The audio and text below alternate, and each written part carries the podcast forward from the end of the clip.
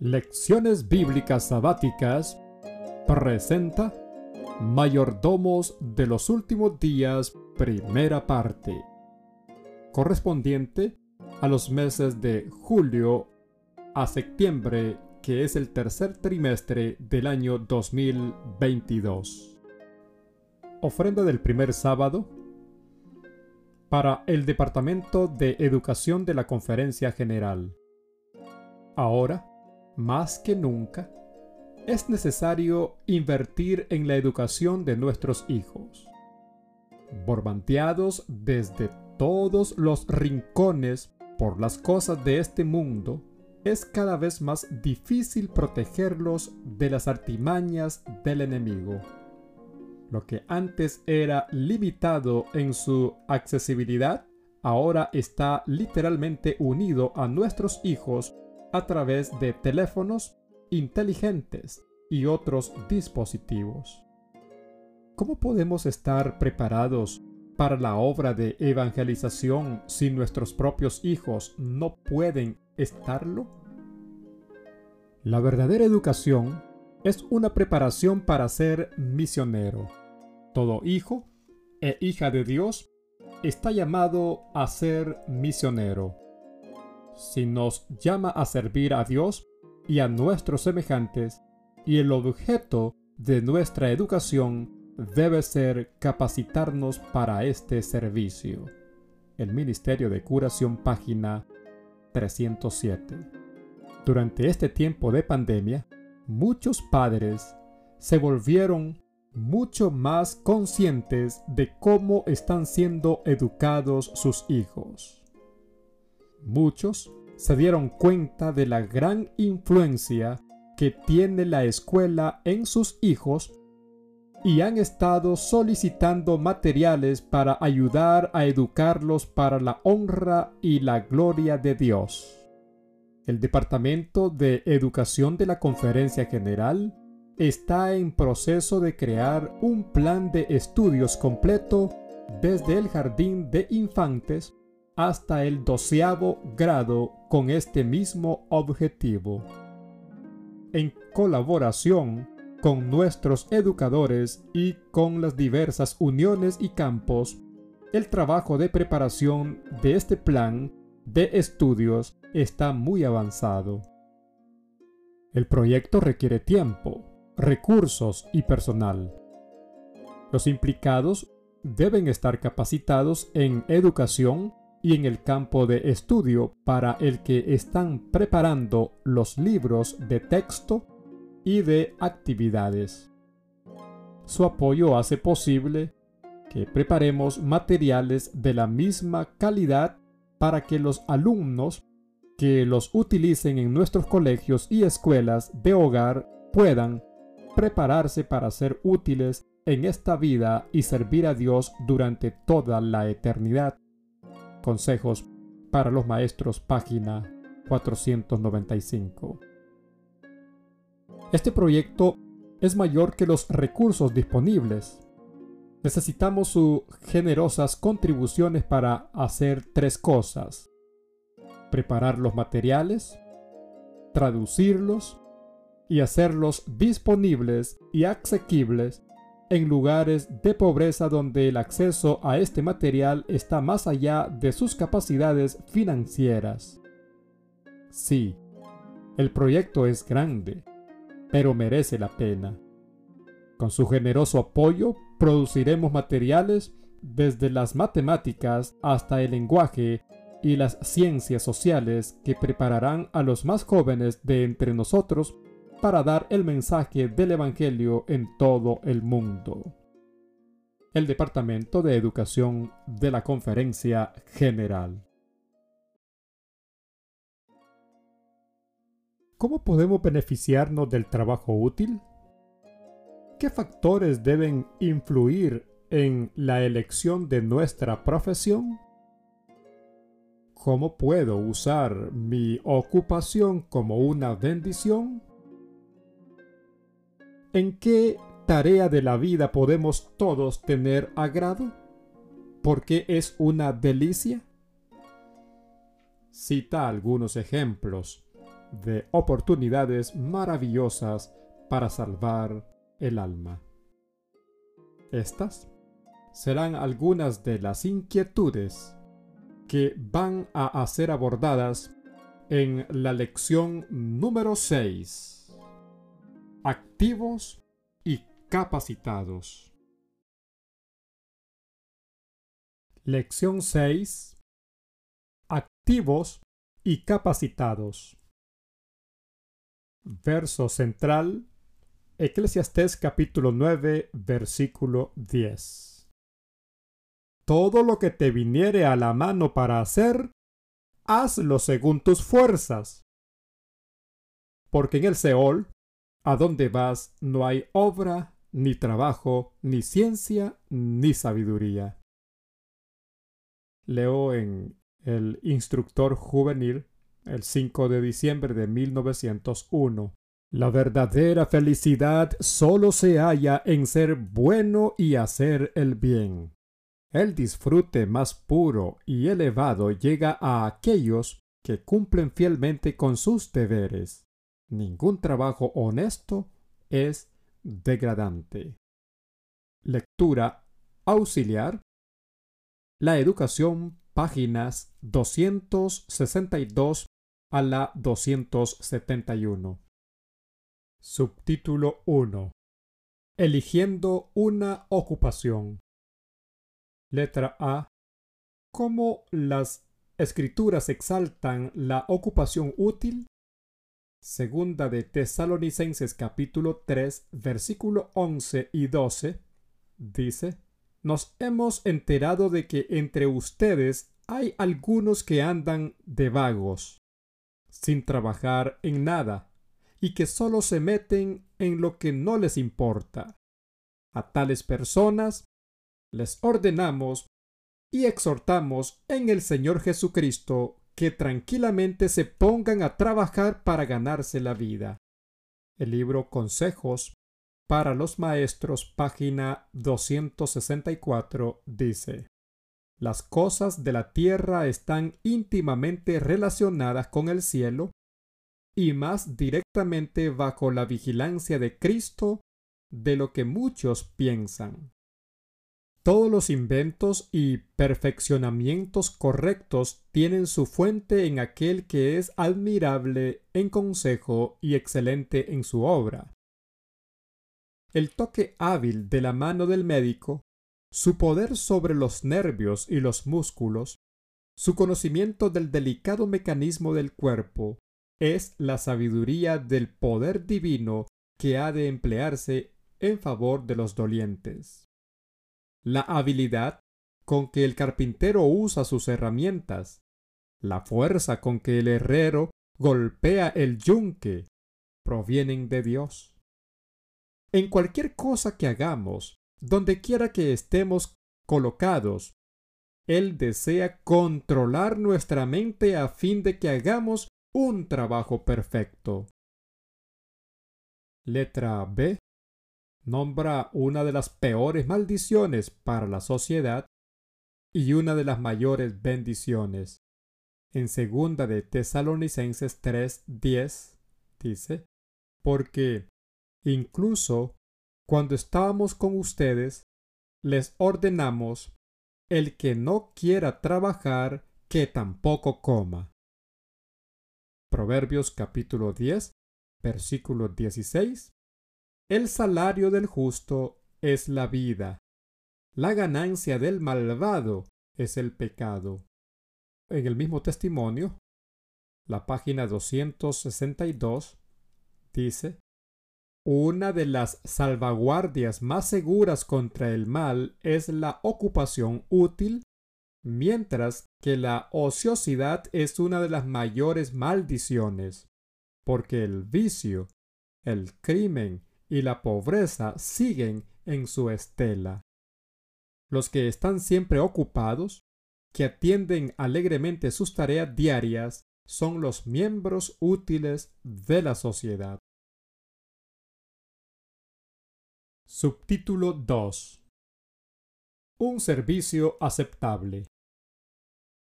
Letra A. ¿Qué factores deben tenerse en cuenta a la hora de elegir una profesión? ¿Cómo determinan nuestras aptitudes el lugar que ocupamos en la vida? Cita ejemplos. Filipenses capítulo 2 versículo 14 y 15. Háganlo todo sin quejas ni contiendas, para que sean intachables y puros, hijos de Dios sin culpa en medio de una generación torcida y depravada. En ella ustedes brillan como estrellas en el firmamento. El libro La Educación páginas 266 y 267 dice, y en cuanto a las posibilidades de la vida, ¿quién es capaz de decidir cuál es grande y cuál pequeña? ¿Cuántos obreros que ocupan lugares humildes en la vida, al crear factores de bendición para el mundo, han logrado resultados que los reyes envidiarían? El lugar definido, señalado para nosotros en la vida, lo determinan nuestras aptitudes. No todos alcanzan el mismo desarrollo, ni hacen con igual eficiencia el mismo trabajo. Dios no espera que el hisopo adquiera las proporciones del cedro, ni que el olivo alcance la altura de la majestuosa palmera pero todos deberían aspirar a la altura a que la unión del poder humano con el divino nos permita alcanzar. Muchos no llegan a ser lo que debieran porque no emplean el poder que hay en ellos. No echan mano, como deberían hacerlo, de la fuerza divina. Muchos se desvían de la actividad en la cual alcanzarían verdadero éxito. En procura de más honores o de una tarea más agradable, intentan algo para lo cual no están preparados. Más de un hombre cuyos talentos se adaptan a una vocación determinada, desea ser profesional, y el que hubiera tenido éxito como agricultor, artesano o enfermero ocupa inadecuadamente el puesto de pastor, abogado o médico. Hay otros que debieran haber ocupado un puesto de responsabilidad, pero por falta de energía, aplicación o perseverancia, se contentan con un puesto más fácil. Es necesario que sigamos más estrictamente el plan de vida de Dios esmerarnos en hacer el trabajo que tenemos más a mano, encomendar nuestros caminos a Dios y estar atentos a las indicaciones de su providencia son reglas que aseguran el logro de una buena ocupación. Letra B. Cualesquiera sean nuestros talentos y nuestra vocación, ¿Cuál es el aspecto más importante de nuestro trabajo en la vida? Hebreos capítulo 6 versículo 10. Porque Dios no es injusto como para olvidarse de las obras y del amor que, para su gloria, ustedes han mostrado sirviendo a los santos como lo siguen haciendo. Testimonios para la Iglesia, tomo 6, página 84 dice, el amor puro, santificado, tal como se manifestó en la vida de Cristo, es como un perfume sagrado, como el perfume del aceite aromático derramado por María Magdalena, llena toda la habitación con fragancia. Subtítulo 3 Ética laboral. Letra A Independientemente de nuestra ocupación específica, ¿cuál debe ser nuestra meta con referencia a nuestro trabajo? Primera de Corintios capítulo 3 versículo 12 al 14 dice, Si alguien construye sobre este fundamento, ya sea con oro, plata y piedras preciosas, o con madera, heno y paja, su obra se mostrará tal cual es, pues el día del juicio la dejará al descubierto. El fuego la dará a conocer y pondrá a prueba la calidad del trabajo en cada uno. Si lo que alguien ha construido permanece, recibirá su recompensa.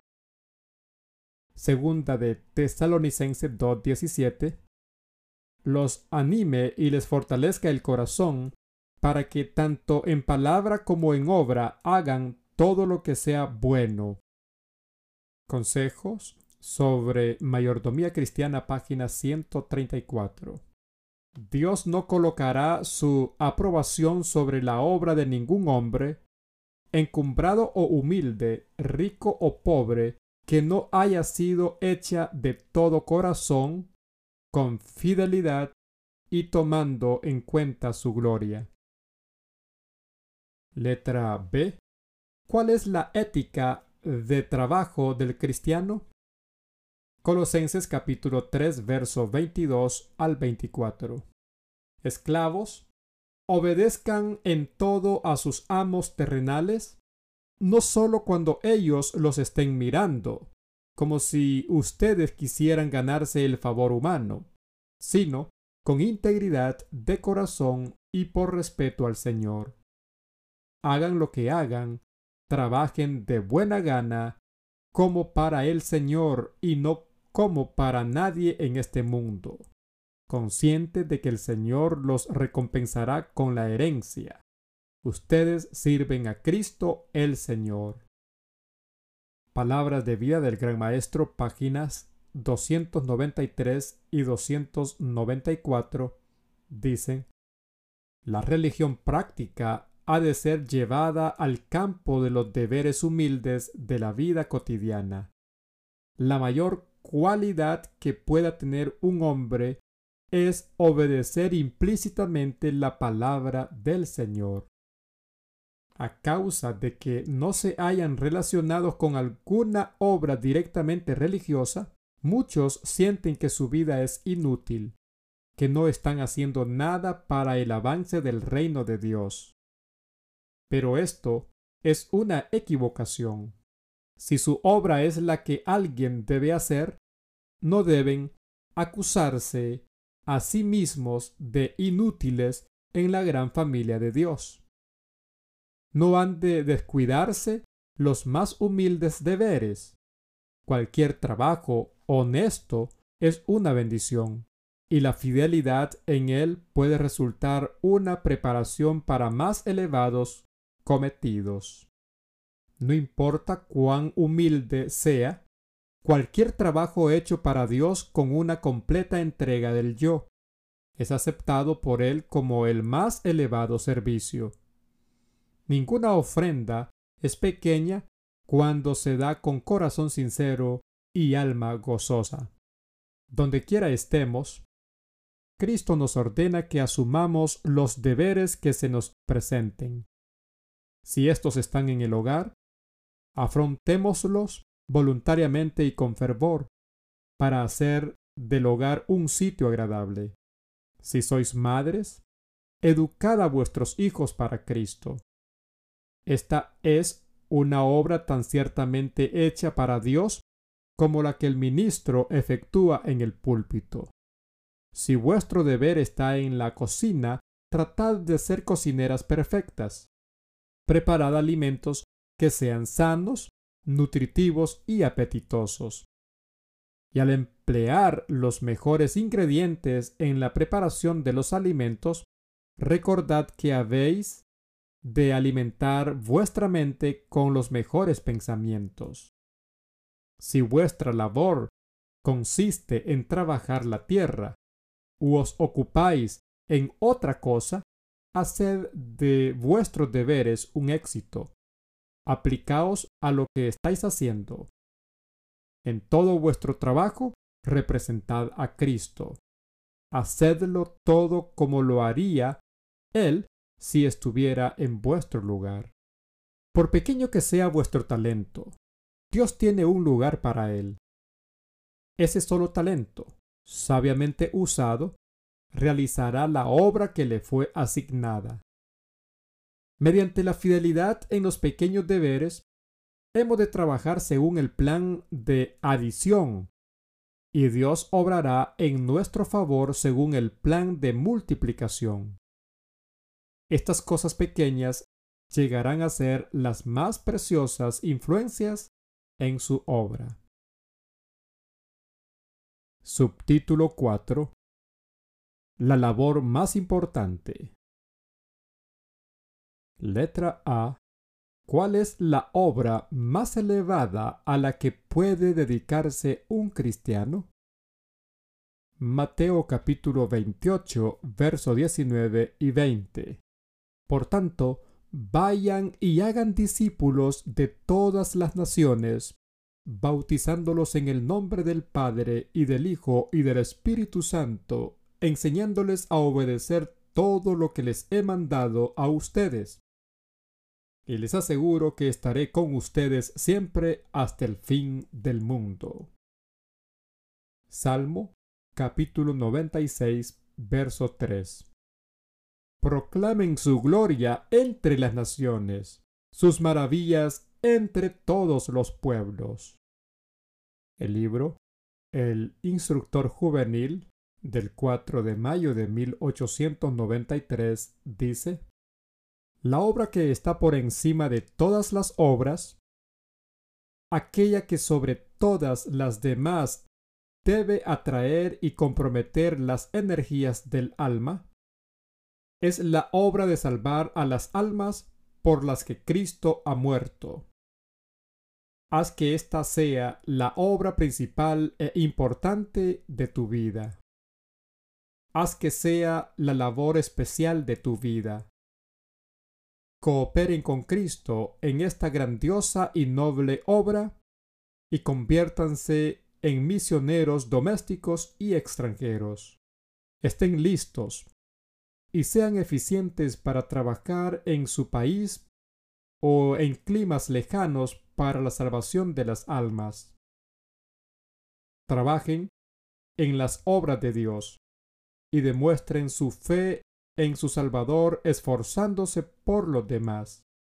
Ojalá que los jóvenes y los ancianos se convirtieran completamente a Dios y asumieran el deber que les corresponde y trabajaran cuando tuvieran la oportunidad, convirtiéndose en obreros junto con Dios. Si esto ocurriera, multitudes de voces manifestarían las alabanzas de aquel que los ha llamado de las tinieblas a su luz admirable. El deseado de todas las gentes, página 166, dice, cada verdadero discípulo nace en el reino de Dios como misionero. El que bebe del agua viva llega a ser una fuente de vida. El que recibe llega a ser un dador. La gracia de Cristo en el alma es como un manantial en el desierto, cuyas aguas surgen para refrescar a todos, y da a quienes están por perecer avidez de beber el agua de la vida. Letra B. ¿Por qué el misionero está rebosante de alegría por su labor? Lucas capítulo 15 versículos 6 y 7. Y vuelve a la casa. Al llegar reúne a sus amigos y vecinos y les dice, Alégrense conmigo, ya encontré la oveja que se me había perdido. Les digo que así también en el cielo habrá más alegría por un pecador que se arrepienta que por noventa y nueve justos que no necesitan arrepentirse. Salmo capítulo 51 versos 12 y 13. Devuélveme la alegría de tu salvación, que un espíritu obediente me sostenga. Así enseñaré a los transgresores tus caminos y los pecadores se volverán a ti. Testimonios para la Iglesia, tomo 7, página 54, dice, La conversión de las almas a Dios es la tarea más grande y más noble a la cual puedan participar los seres humanos. En esta obra se ponen de manifiesto el poder de Dios, su santidad, su paciencia y su amor ilimitado. Cada conversión verdadera glorifica al Señor y hace que los ángeles prorrumpan en cánticos. La Review en Herald 13 de febrero de 1894 dice, No podemos tener mayor regocijo que el de ser obreros juntos con Dios, rescatando a las almas de la esclavitud del pecado y edificando el reino de Cristo. Este gozo es el gozo de Cristo, y toda alma que participa de él tiene su gozo pleno. Una y otra vez podemos beber de esta fuente de gozo y regocijarnos en ella, sabiendo que ningún otro gozo puede compararse con este. Subtítulo 5 Otras ocupaciones Letra A ¿Cómo podemos poner en práctica la obra de salvación de las almas en diversas ocupaciones cristianas? Efesios capítulo 4, verso 28. El que robaba, que no robe más, sino que trabaje honradamente con las manos para tener que compartir con los necesitados. Primero de Corintios capítulo 15, verso 58.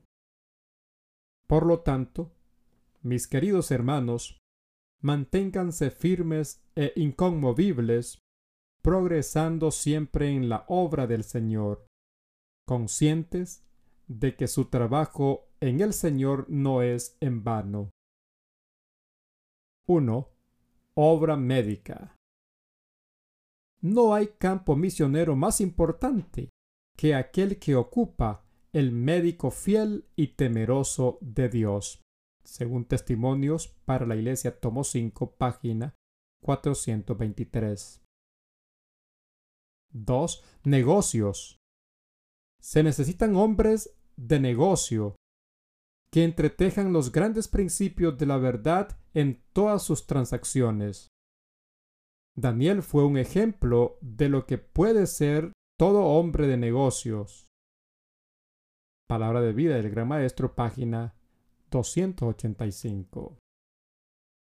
3. Maestros. Se necesitan maestros especialmente para los niños. Testimonios para la Iglesia, tomo 6, página 204. 4. Otros empleos. La verdadera felicidad solo se encuentra en ser bueno y hacer el bien. Ningún trabajo honesto es degradante.